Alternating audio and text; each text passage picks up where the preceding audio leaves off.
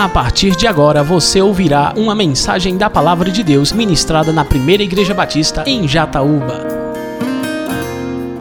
Meus amados, graça e paz, uma boa noite a todos. Vocês estão com saudade de Marcos? Marcos, Marcos. Vamos abrir a Bíblia no Evangelho segundo Marcos, o último texto que foi estudado por nós foi o texto que se encontra nos versículos 6, 7, 8, 9, 10, 11, 12 e 13 do capítulo 6 de Marcos. Então, como nós estamos numa sequência, nós iremos para o versículo de número 14 e a nossa leitura vai até o versículo de número 29. Marcos, capítulo de número 6, a partir do versículo de número 14. O rei Herodes ouviu, ouviu falar dessas coisas, pois o nome de Jesus havia se tornado bem conhecido. Algumas pessoas estavam dizendo: João Batista ressuscitou dentre os mortos, pois por isso estão operando nele poderes miraculosos. Outros diziam: Ele é Elias. E ainda outros afirmavam: ele é um profeta, como um dos antigos profetas. Mas quando Herodes ouviu essas coisas, disse: João, é João, o homem a quem decapitei, ressuscitou dos mortos. Pois o próprio Herodes tinha dado ordens para que prendessem João, o amarrassem e o colocassem na prisão por causa de Herodias, mulher de Filipe, seu irmão, com a qual se casara. Porquanto João dizia a Herodes: Não te é permitido viver com a mulher do teu irmão. Assim, Herodias o odiava e queria matá-lo, mas não podia fazê-lo, porque Herodes temia João e o protegia, sabendo que ele era um homem justo e santo. E quando ouvia, ficava perplexo, mesmo assim, gostava de ouvi-lo. Finalmente, Herodias teve uma ocasião oportuna. No seu aniversário, Herodes ofereceu um banquete aos seus líderes mais importantes, aos comandantes militares e as principais personalidades da Galiléia. Quando a filha de Herodias entrou e dançou, agradou a Herodes e aos convidados. O rei disse à jovem: Peça-me qualquer coisa que você quiser, e eu lhe darei. E prometeu-lhe sob juramento: Seja o que for que me pedir, eu lhe darei até mesmo a metade do meu reino. Ela saiu e disse à sua mãe: Mãe, que pedirei? A cabeça de João Batista, respondeu ela. Imediatamente a jovem apressou-se em apresentar-se ao rei com um pedido: Desejo que me deis agora mesmo a cabeça de João Batista num prato. O rei ficou aflito mas por causa do seu juramento e dos convidados, não quis negar o pedido à jovem. Enviou, pois, imediatamente um carrasco com ordens para trazer a cabeça de João. O homem foi, decapitou João na prisão e trouxe sua cabeça numa bandeja. Ele a entregou à jovem e esta a deu à sua mãe. Tendo ouvido isso, os discípulos de João vieram, levaram o seu corpo e o colocaram no túmulo. Vamos orar, amados. Senhor, nós estamos mais uma vez diante da tua palavra inspirada, revelada, diante das Escrituras sagradas. Nos faça entender o texto sagrado nos faça assim, portanto, ouvir a tua voz. Fala conosco, que a tua palavra seja clara aos nossos corações. Abra o nosso entendimento para que o Evangelho, mais uma vez, possa penetrar profundamente em nós e nos prostre mais uma vez, com um coração contrito e quebrantado diante do Senhor. E que o teu nome seja glorificado. Assim nós oramos, em nome de Jesus. Amém. John MacArthur, destacado pastor e teólogo reformado, que ainda atua, que é atual, que é contemporâneo e que é uma voz relevante no meio dessa sociedade, no meio desse contexto evangélico, disse uma coisa muito precisa sobre a Bíblia e a humanidade que merece nota aqui a título de introdução. John MacArthur disse o seguinte: com exceção dos dois primeiros capítulos da Bíblia e dos dois últimos, a Bíblia é uma crônica da tragédia do pecado humano. Com exceção dos dois primeiros capítulos, paraíso, e também com exceção dos dois últimos, redenção, a Bíblia é uma crônica da tragédia do pecado humano. Já parou para pensar nisso? Que a humanidade pós-queda e pré-redenção é uma tragédia em razão do pecado? Já parou para pensar nisso? A humanidade pós-queda e pré-redenção é uma tragédia do pecado humano. Guerras, violências, crimes, homicídios, doenças, enfermidades, caoticidade, caos, desastres naturais, depressão, angústia, dor, sofrimento, vale de trevas, lágrimas e toda sorte de sofrimento possível e existente. Tudo isso é fruto do que nós chamamos de pecado. O pecado é o mal sem par. O pecado é o mal sem igual. O pecado é o mal sem equivalente. O pecado é o fundador do inferno e, portanto, pior do que o inferno. O pecado é a pedra angular do inferno e, portanto, pior do que o inferno. Não é sem razão, portanto, que João Crisóstomo, considerado boca de ouro, por causa da sua capacidade de oratória na transmissão da palavra de Deus, ele considerou o seguinte: é muito mais amargo pecar contra Cristo do que sofrer os tormentos do inferno. E Anselmo, seguindo a mesma linha de pensamento, refletiu o seguinte: se me dessem a possibilidade de sofrer os males do pecado ou os tormentos do inferno, certamente eu preferiria os tormentos do inferno em detrimento dos males do pecado, porque os tormentos do inferno é bem melhor do que os males do pecado.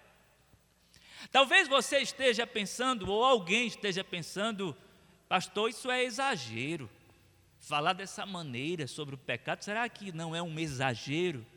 Na verdade, esse tipo de reflexão sobre o pecado não é exagerado, é mínimo e superficial diante da natureza do pecado e das suas consequências.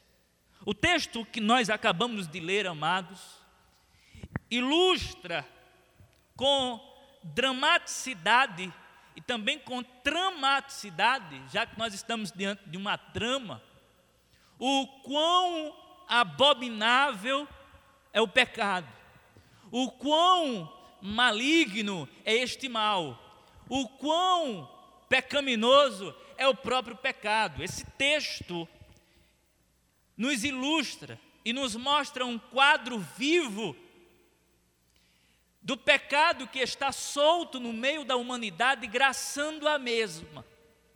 É bem verdade, amados, que o texto começa não com pecado, mas o texto começa com uma pergunta, a saber quem é Jesus. A propósito, a intenção de Marcos é a mesma.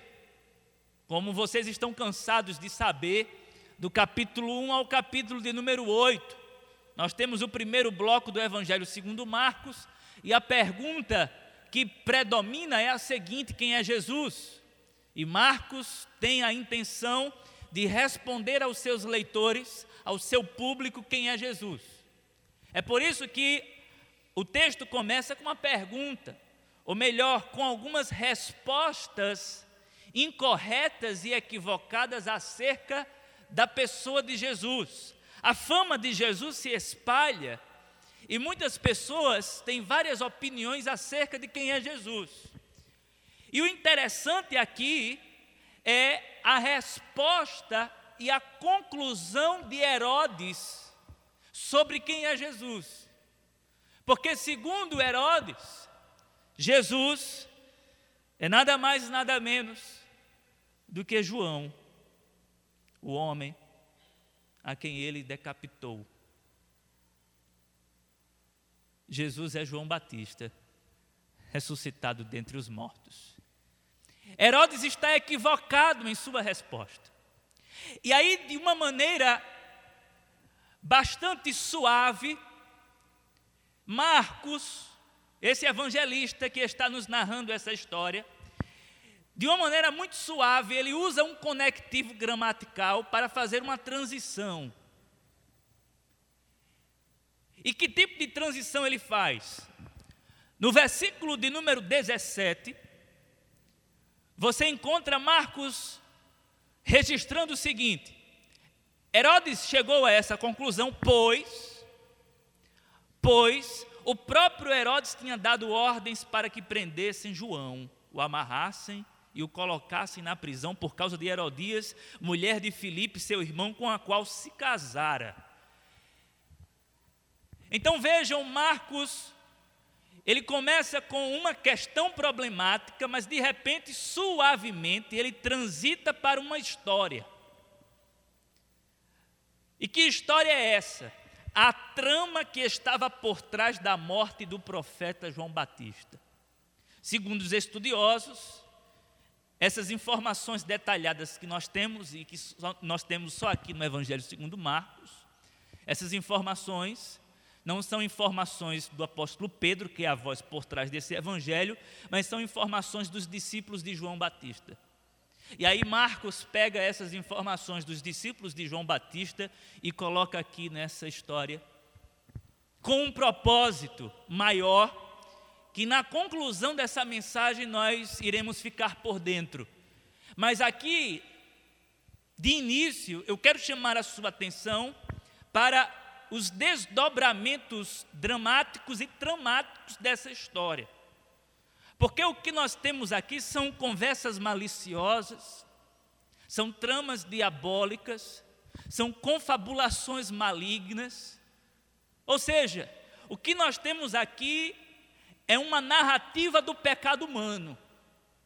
O pecado humano prosperando, o pecado humano assediando o homem, o pecado humano tomando conta da situação, o pecado humano mostrando as suas garras, o pecado humano mostrando a sua diabolice, o pecado humano mostrando o quão ele é abominável à vida.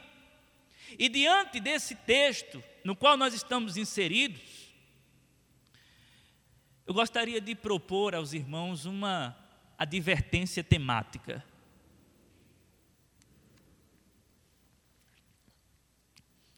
Que é uma advertência temática? É uma verdade exortativa que vai guiar nossa reflexão. Eu entendo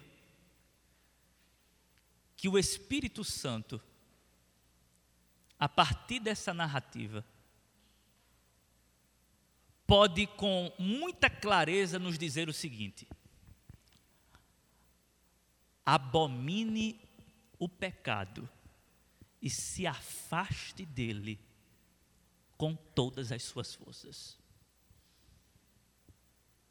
À luz dessa história, eu tenho liberdade no espírito e no texto para advertir o meu coração e o seu coração com a seguinte advertência temática: abomine o pecado e o afaste com todas as suas forças. E eu quero oferecer algumas respostas sobre o porquê nós devemos abominar o pecado e afastá-lo de nós, o quanto nós pudermos, com toda as nossas forças. Primeira resposta. Porque o pecado deve ser abominado por nós e afastado. Porque o pecado deve ser considerado abominado aos nossos olhos e afastado por nós. Primeira resposta. Porque o pecado açoita a consciência humana. O pecado é capaz de açoitar a consciência humana. Um pregador puritano do século XVII, chamado Samuel Bolton, ele disse o seguinte: se a sua consciência não for um freio, será um chicote. Se ela não for refreada, será açoitada. Se a sua consciência, escute isso, se a sua consciência não for um freio, será um chicote. E se ela não for refreada, ela será açoitada. Eu chamo a sua atenção no texto, ou para o texto, a fim de que voltemos os nossos olhos para o versículo de número 16, quando Herodes, depois de ter escutado essas coisas, disse: João, o homem a quem decapitei, ressuscitou dentre os mortos. Aqui o comentarista alemão Adolf Puy, ele nos ajuda a entender essa parte do texto, quando ele diz o seguinte: quando Herodes diz, João, o homem a quem decapitei, e no texto original tem eu, em algumas versões aí tem o homem que eu. E aí tem um eu, um eu enfático. Eu decapitei João Batista, ele ressuscitou dentre os mortos. Adolf Puy diz que esse eu é a consciência maligna de Herodes que agora o trai. E aí Adolf Puy continua o seu comentário dizendo o seguinte: Herodes está agora sob uma dura acusação da sua própria consciência. A sua consciência está sendo açoitada. E se tem uma coisa, irmãos, que é insuportável, é quando a consciência ela pesa. E ela pesa com aquele chicote de culpa. de tal maneira que para muita gente é melhor morrer do que viver com esse tormento. Herodes está atormentado, assustado, e a consciência o açoita. Ele foi responsável pela morte de João Batista. E como comenta o reverendo Hernandes Dias Lopes, dois aguilhões estão ferindo a consciência de Herodes. O primeiro, a morte de João, porque ele foi o responsável, e o medo de João ter ressuscitado. Ele está em pânico, ele está assombrado, e a sua consciência não para de culpá-lo. Eu matei João. João pregava contra o pecado de Herodes. João pregava contra a relação sexual ilícita que Herodes tinha com Herodias. Isso fica claro aqui no versículo de número 17, pois o próprio Herodes tinha dado ordens para que prendessem João, o amarrassem e o colocassem na prisão por causa de Herodias, mulher de Filipe, seu irmão, com a qual se casara. Porquanto João dizia a Herodes: Não te é permitido viver com a mulher do teu irmão. João estava advertindo Herodes à luz das Escrituras, porque, segundo a lei de Deus, este sujeito chamado Herodes, que foi considerado rei pelo povo, considerado rei pelo povo, mas não era rei, era apenas um tetrarca, não era um rei, ele era um governador, mas ele foi aclamado rei. Esse homem, ele estava numa relação sexual ilícita com a mulher do seu meio-irmão Herodes Filipe. Ele era casado com a mulher do rei Aretas, quatro, ou quarto, da Arábia, que na verdade era vice-rei da Arábia.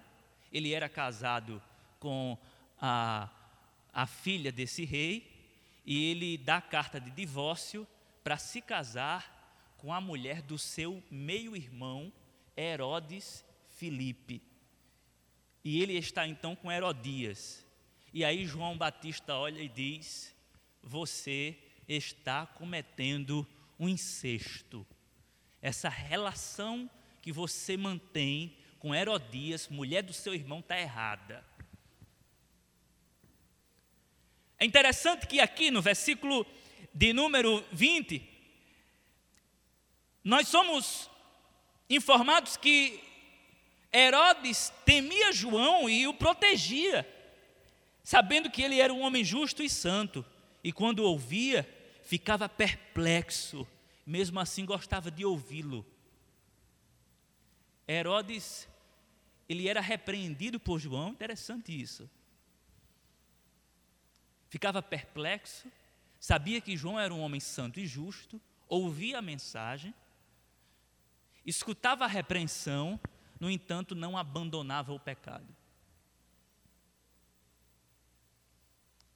E por não abandonar o pecado, no final das contas, as coisas se tornaram trágicas. E depois que as coisas se tornaram trágicas, a mente desse homem é perturbada, açoitada. Ele está assustado e agora ele não sabe mais o que fazer, porque parece que João ressuscitou dentre os mortos, ele está vendo fantasmas. Ele está confundindo, nós sabemos, Jesus com João Batista. Mas ele está assustado. Deixa eu dizer uma coisa a você, fazendo aqui uma aplicação prática.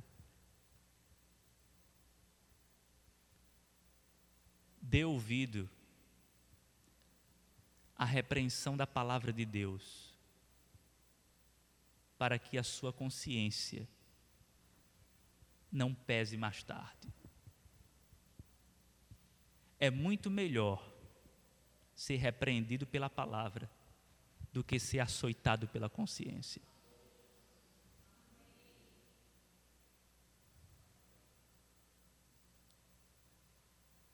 Você que está numa relação sexual ilícita, sendo bem claro e explícito, abandone o seu pecado. Mais tarde, a sua consciência vai agir como um diabo dentro de você. É melhor ser repreendido hoje pela palavra do Senhor. Você que é jovem, não casado, e mantém uma vida sexual pré-matrimonial, abandone o seu pecado. Se amanhã essa jovem com a qual você está aparecer grávida, a sua consciência vai pesar de maneira insuportável. E talvez você não suporte. É melhor ouvir a palavra de Deus, é melhor ouvir o confronto do Espírito do que ser confrontado pela consciência porque a consciência nossa nos trai. A palavra de Deus não nos trai. A palavra de Deus quer o melhor para nós. A palavra de Deus nos chama ao arrependimento, a consciência não nos chama ao arrependimento, a consciência castiga. É melhor ter Deus como juiz do que a consciência como juiz. Você que é comerciante, e tem prosperado por meios ilegais e sabe que o que está fazendo é errado, pare com isso. É ilegal. É melhor ser repreendido pela palavra do que mais tarde ter a consciência pesada. Estava conversando com um pastor esses dias e ele me disse assim: Pastor André, não há nada melhor do que ir para a cama uma consciência tranquila. Não há nada melhor do que deitar em paz e cair no sono profundo. Coisa terrível é ir para o travesseiro e se mexer de um lado para o outro, com o diabo nos acusando o tempo inteiro, se aproveitando da real condição da nossa consciência que está nos traindo por causa do, do pecado nosso. aceite a palavra de Deus, é melhor. É melhor ser agredido pela palavra que quer o seu bem, do que açoitado pela consciência que pode lhe destruir. Amém, queridos? Por isso que nós devemos abominar o pecado e nos distanciar dele o mais que nós pudermos. Porque, em primeiro lugar, o pecado açoita a consciência. Segunda resposta: por que nós devemos abominar o pecado e se afastar dele com todas as nossas forças? Porque o pecado é mais sedutor e traiçoeiro do que nós imaginamos. Repito, o pecado é mais sedutor e traiçoeiro do que imaginamos.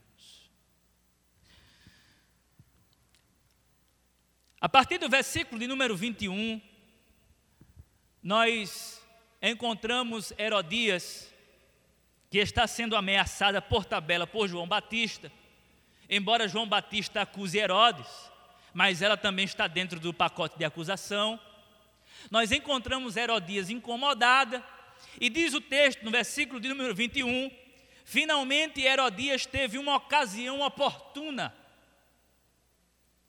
E aqui, amados, nós temos o aniversário de Herodes.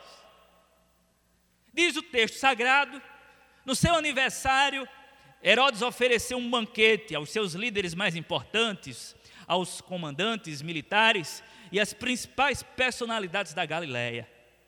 Quando a filha de Herodes entrou e dançou, agradou a Herodes e aos convidados.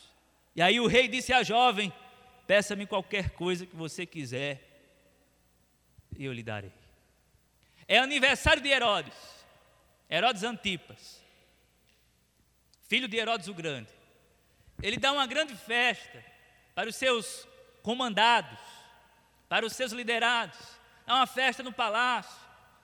Muita música, muita bebida, muita comida, muita extravagância. E todo mundo está curtindo a festa. De repente, nos bastidores, a mãe conversa com a filha e diz: Minha filha, é hora de agir. Ele está chapado de álcool e ele vai se agradar da sua dança sensual. Herodias pega sua filha e manda ela dançar no meio dos homens para encantar o rei. A filha de Herodias então obedece ao pedido da mãe e vai dançar na frente do rei. E o rei, quando olha aquilo, o rei diz assim: Jovem, peço o que você quiser, que eu lhe darei. Eu juro que até mesmo a metade do meu reino eu divido. A essas alturas ele já estava muito embriagado. E todos estavam. Essas mulheres estavam sóbrias estavam arquitetando tudo, tramando a morte de João Batista. Herodes gostava de João e o protegia, como nós vimos. A morte de João Batista está aqui por trás. Os planos, a conspiração, e Herodes não se dá conta. Nem passa pela cabeça de Herodes que a cabeça de João Batista vai ser pedida. A mãe confabulando com a filha: Filha, vai lá, dança. Ele vai se entregar pela boca, e quando ele se entregar pela boca, a gente o pega e pega ele no juramento e pede a cabeça de João Batista, e irmãos, o plano dá certo. Eu quero chamar a sua atenção para uma coisa. Herodes estava no trono e se achava o poderoso. Só que ele não se deu conta de que o pecado era mais poderoso do que ele. Herodes estava por cima, mas ele não se deu conta de que o pecado estava por cima dele. Herodes tinha todo mundo dançando em sua mão, mas ele não imaginava que ele ia dançar bem direitinho na mão de duas mulheres. Ele acha que pode, no entanto, o pecado é sedutor e traiçoeiro. Ele está seguro, mas o pecado não é seguro. E às vezes, amados, nós somos como Herodes. Achamos que governamos tudo. Achamos que estamos por cima achamos que estamos bem, sólidos, firmes, e que tudo está sob o controle nosso, quando na verdade nada está sob o nosso controle. E o pecado é sedutor e traiçoeiro. Tal maneira que aquele que pensa estar de pé, coitado dele. Olha o que acontece. Versículo 24. Ela saiu e disse à sua mãe: Mãe, deu certo. O que é que eu peço?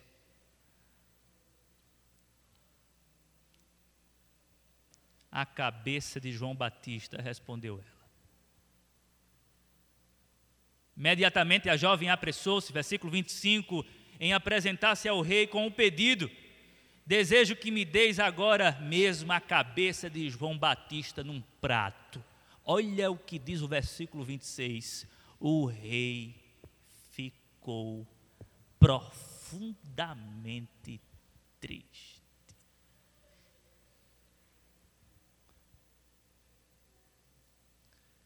Adolfo Pui, comentando esse texto, ele diz assim: Herodes, quando recebe essa informação, ele fica sóbrio. Como é? Isso mesmo. A cabeça de João Batista. Ele fica aflito. Ele fica triste. Ele não sabe o que fazer, mas sabe o que fazer. Ele tem que cumprir com a sua palavra, porque ele não pode negar aquilo diante dos convidados. Ele é homem. E homem considerado rei e de uma palavra, não de duas, de uma. Ele fica triste, profundamente triste. Se você deseja não ficar profundamente triste por causa do pecado que é traiçoeiro e sedutor, duas coisas. Primeiro, não dialogue com o pecado. Se você deseja não ficar profundamente triste, não cair numa depressão, não chorar amargamente por causa do pecado que é sedutor e traiçoeiro. Porque neste exato momento, agora, enquanto o culto acontece, tem muita gente chorando por causa dos seus pecados, chorando amargamente, com a consciência pesada, com a alma em trevas, gente querendo tirar a vida, porque não aguenta mais de tanta tristeza, porque foi seduzido pelo pecado e caiu.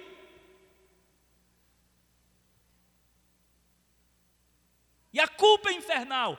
Se você deseja ficar longe disso, se você deseja manter a sua alma longe disso, se eu desejo, como crente em Cristo Jesus, manter a minha alma longe dessa tristeza diabólica que o pecado causa por causa da sua sedução e traição. Primeiro, eu não devo dialogar com ele. E como é que se dialoga com o pecado? Tem várias formas de se dia, dialogar com o pecado. Eu quero especificar três.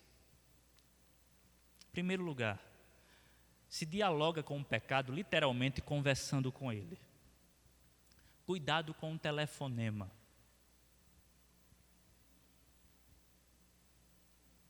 Cuidado com a conversa pelo WhatsApp. Tenhamos muito cuidado. Jovem, tenha muito cuidado com essa menina, com essa mulher que chega com palavras tão atraentes e aparentemente tão doces. Mulher, Não dialogue com esse homem que só quer lhe usar e nada mais. Não dialogue com o pecado. No final, se isso acontecer, você vai ficar profundamente arrasada. Não converse. O pecado gosta de uma boa conversa. Entre aspas. O pecado gosta de um bom papo. E se tem um membro que peca muito em nós, é a nossa língua. Você pode ser um santo em todas as coisas, mas eu duvido que você não tropece no falar. Solta alguma palavra indevida. O pecado gosta muito da língua. Eu, quando estudava para esse texto, eu lia um sermão de um puritano, e ele disse assim: o pecado é tão sagaz que quando aquele outro ladrão não arrependido estava lá crucificado sem poder fazer nada, tinha um membro que podia fazer alguma coisa, a língua. E ele injuriava Jesus com a sua língua. Ele estava preso, mãos e pés, seu corpo estava mobilizado, mas a sua língua estava solta, e mesmo assim mesmo crucificado, ele continuava pecando contra Cristo com a sua língua. Então, muito cuidado com as conversas. As más conversações, as más companhias e as más conversações corrompem os bons costumes. Então a gente dialoga com o pecado conversando literalmente com ele, muito cuidado. Segundo, nós dialogamos com o pecado através do olhar.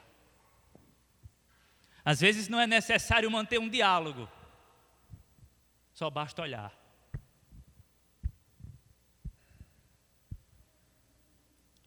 O homem que olha para a mulher, a mulher que olha para o homem.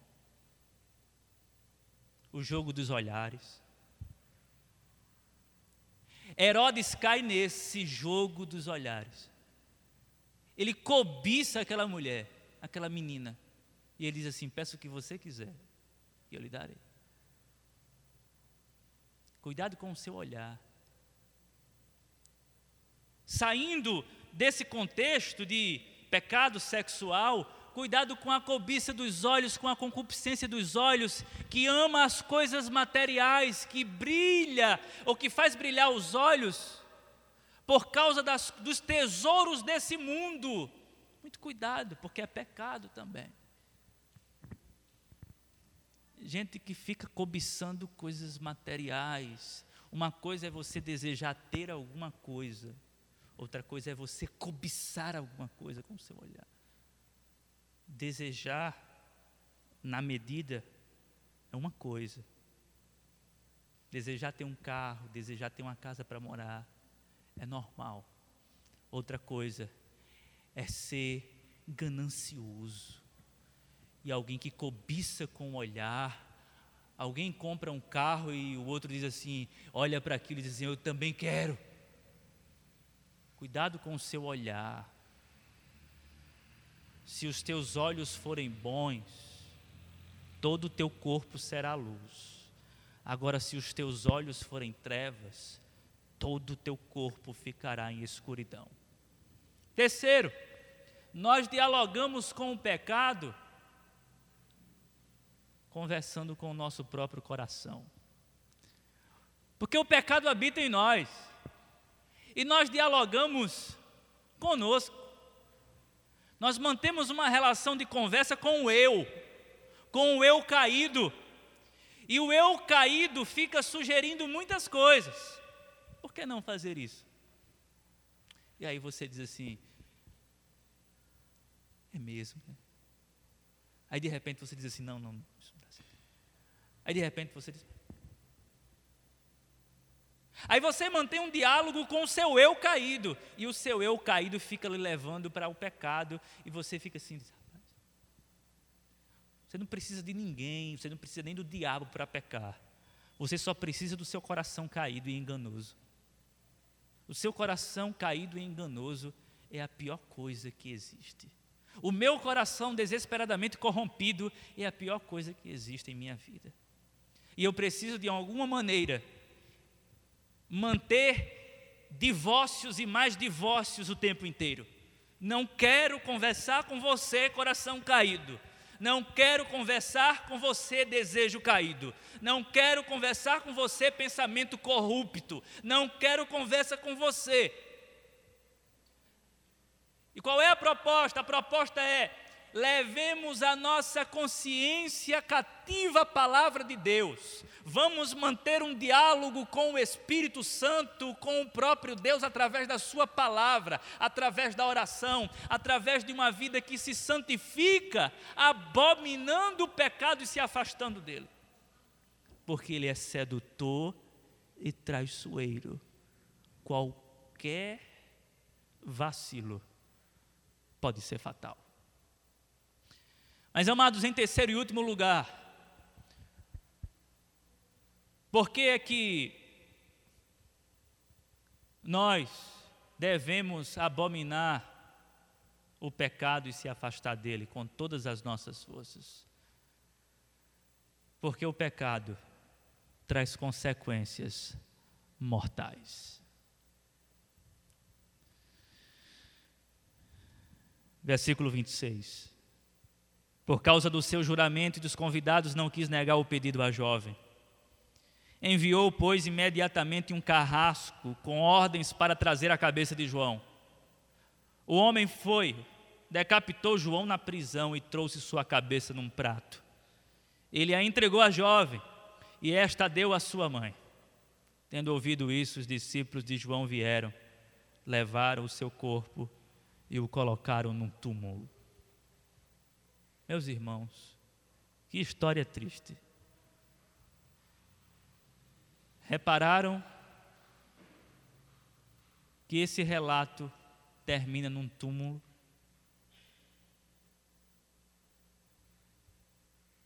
Levaram o seu corpo e o colocaram no túmulo. É bem verdade que isso aqui nos informa que João teve um sepultamento digno, mas eu não quero diminuir o drama. O drama é que o texto acaba com o túmulo. A história não acaba em festa, a história acaba num túmulo. A história acaba com luto. A história acaba em morte. A história não acaba em vida. É bem verdade também, amados, que João morre, porque ele era o príncipe dos profetas diante do rei Herodes e pregava contra o seu pecado. E aí, Herodias toma providências para que João, de alguma maneira, seja morto, para que ele seja silenciado e ela continue seu pecado juntamente com Herodes.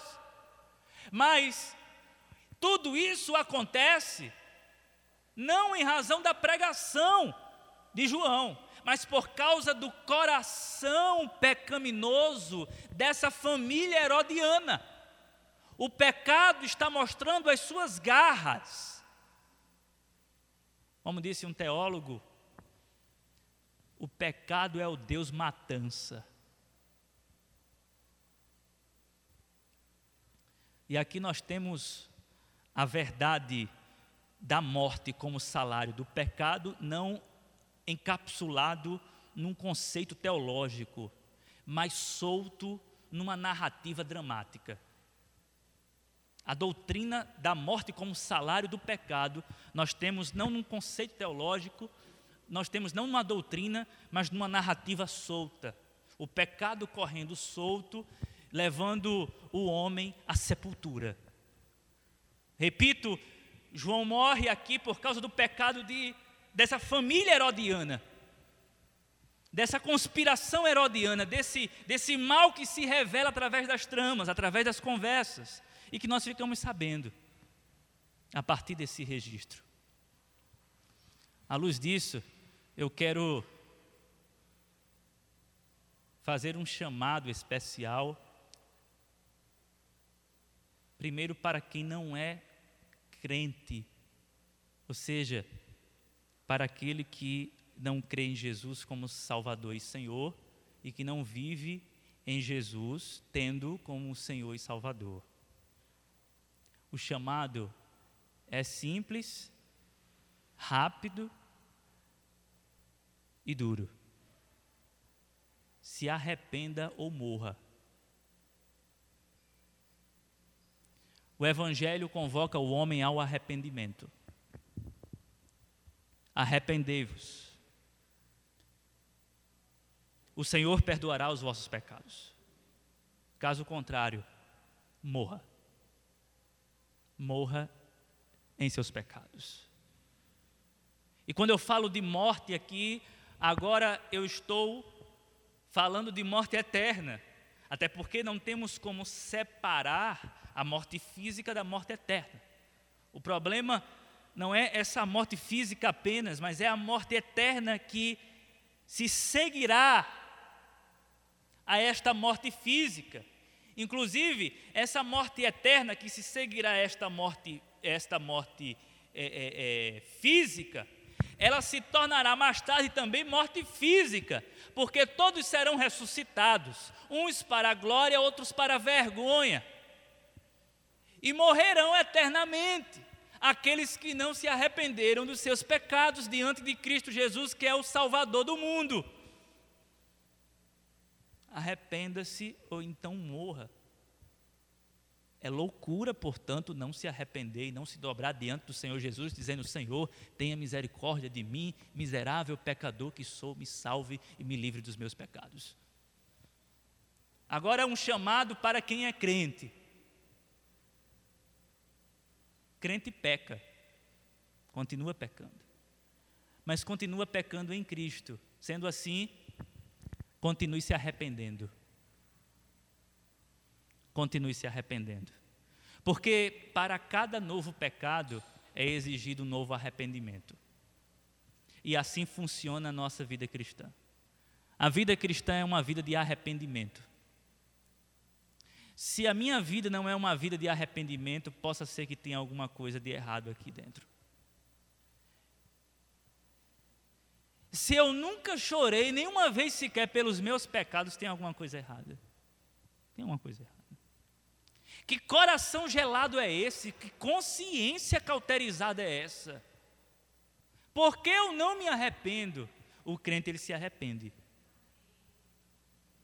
Se você não se arrepende é porque você está caminhando para a morte, sem sentir dor. Talvez com a consciência insensível, sem sentir dor. Você é um mestre em silenciar sua consciência. Mas o crente está com a consciência livre, viva. E o Senhor está falando a consciência o tempo inteiro. De tal modo que todos os dias nós pecamos e todos os dias nós nos arrependemos diante do Senhor. Então viva em arrependimento, diga Senhor, mais um dia eu pequei diante do Senhor, pequei contra a tua santidade, o pecado traz consequências mortais, tenha misericórdia de mim mais uma vez, mais um dia, mais uma noite.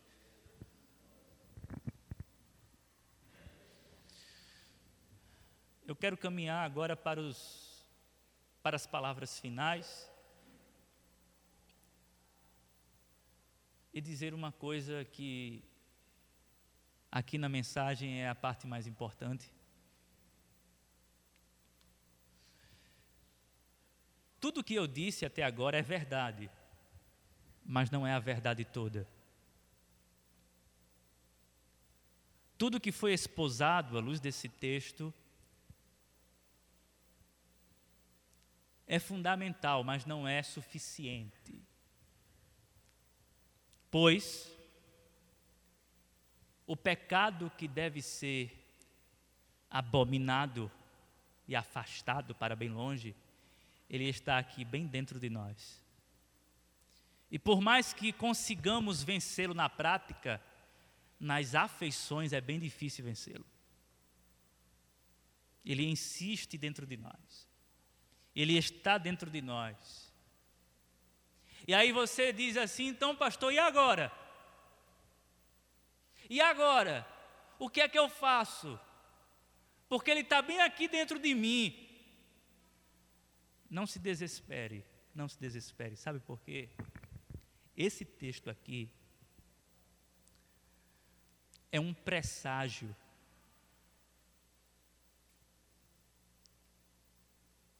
da paixão de Cristo. O foco central não é a morte de João.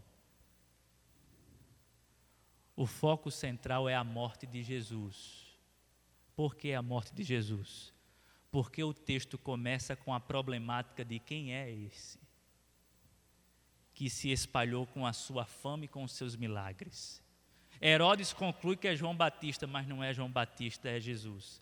Quando essa história é acrescentada, quando Marcos faz essa transição, ele faz de propósito, porque ele tem um objetivo: revelar quem é Jesus.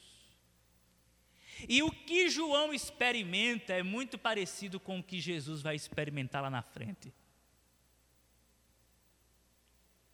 João Batista, portanto, aponta para Cristo não apenas enquanto vive, dizendo: Eis o Cordeiro de Deus que tira o pecado do mundo, mas João Batista também aponta para Cristo, especialmente através da sua morte. João Batista morreu, mas não espiou o pecado de ninguém. O texto está dizendo: se preparem, porque aquele que é justo e santo, ele vai passar pela mão de Herodes e vai morrer. Mas quando ele morrer, ele vai remover os vossos pecados. Ele vai levar os teus pecados para bem longe. Ele passa por Herodes. Ele é julgado por Herodes. Ele morre como João Batista pelas mãos ou nas mãos dos pecadores. E esse Jesus que morre, levando os nossos pecados para longe, Ele mata a nossa morte, Ele perdoa os nossos pecados, Ele enterra a nossa culpa e ressuscita dentre os mortos, nos dando esperança de vida eterna, porque os nossos pecados foram perdoados nele. A figura central aqui não é Herodes, não é João Batista. A figura central aqui é Jesus. E aí nós concluímos essa mensagem com um pensamento de Bernardo, quando ele diz assim, olhando para Cristo: Tu és a minha vida, sou tua morte. Tu és minha justiça, sou o teu pecado. Tu és o meu céu, sou o teu inferno.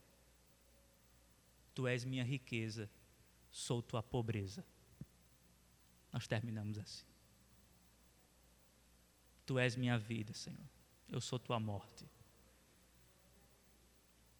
Tu és minha justiça, Senhor. Eu sou o teu pecado. Tu és o meu céu, Senhor. Eu sou teu inferno. Tu és minha riqueza. Eu sou tua pobreza.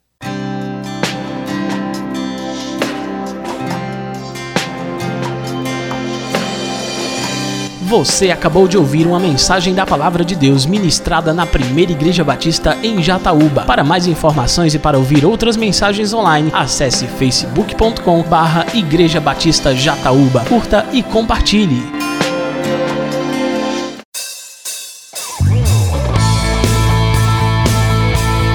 Visite nossa igreja. Às quartas-feiras, a partir das sete e meia da noite, temos culto de oração e estudo da palavra. No domingo, às nove da manhã, temos escola bíblica dominical. E à noite, a partir das sete horas, temos a nossa celebração. Primeira Igreja Batista em Jataúba, adorando ao Rei dos Reis.